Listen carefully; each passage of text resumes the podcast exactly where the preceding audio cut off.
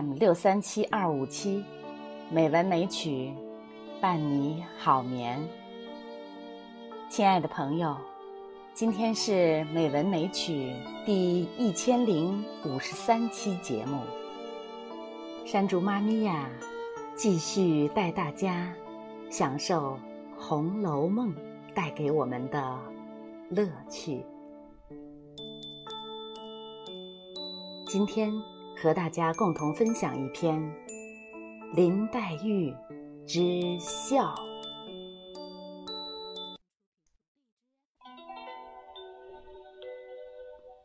你可曾注意过《红楼梦》中林黛玉的笑？因为人们只注意到林黛玉的哭，说她是个泪人，似乎。他不会笑，其实不然。林黛玉并非一味的以泪洗面，整日哭哭啼啼。她会笑，有时笑得非常开心，笑得很美。例如第四十回，刘姥姥讲笑话。上上下下都哈哈大笑起来。此时，林黛玉笑岔了气，扶着桌子，哎呦！这是林黛玉开怀一笑，笑得天真无邪。除了这一处之外，还有许多描写林黛玉笑的情节，例如第十九回。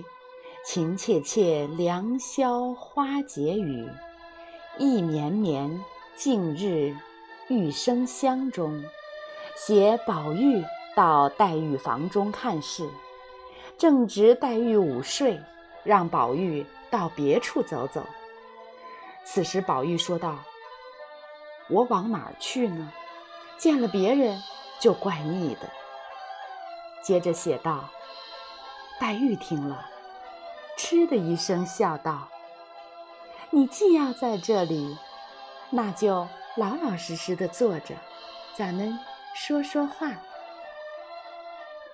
宝玉出至外间，看了一眼，回来笑道：“那个我不要，也不知是哪个脏婆子的。”黛玉听了，睁开眼，起身笑道：“真真，你就是我命中的天魔星。”请枕这个吧。接下去，宝玉闻得一股幽香，于是寻根问底，是什么香？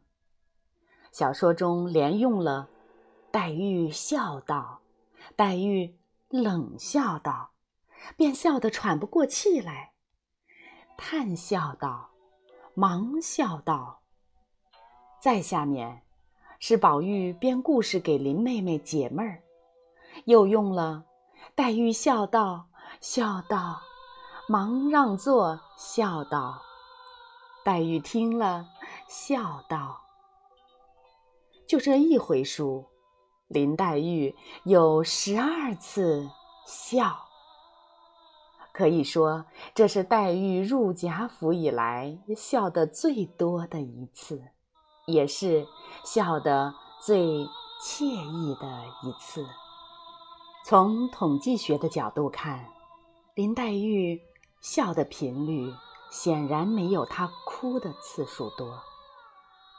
这是由于她的处境、身世，特别是她与宝玉的感情，始终困扰着她的心绪，因而她的笑容。要比其他姊妹少。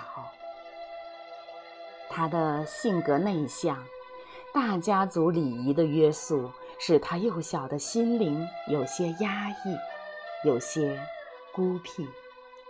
因此，小说中黛玉的笑常常是冷笑。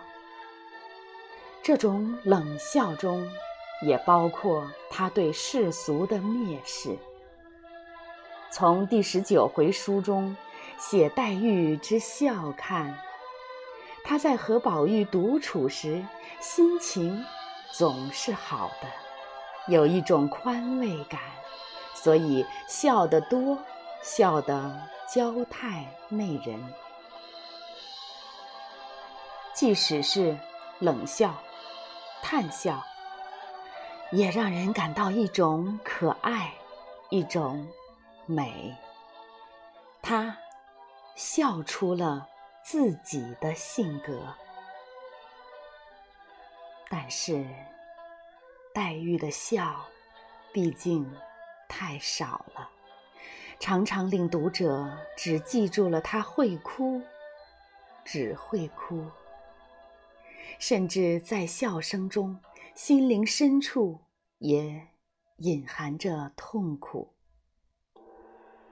黛玉的笑是短暂的，她的命运是以悲哀告终。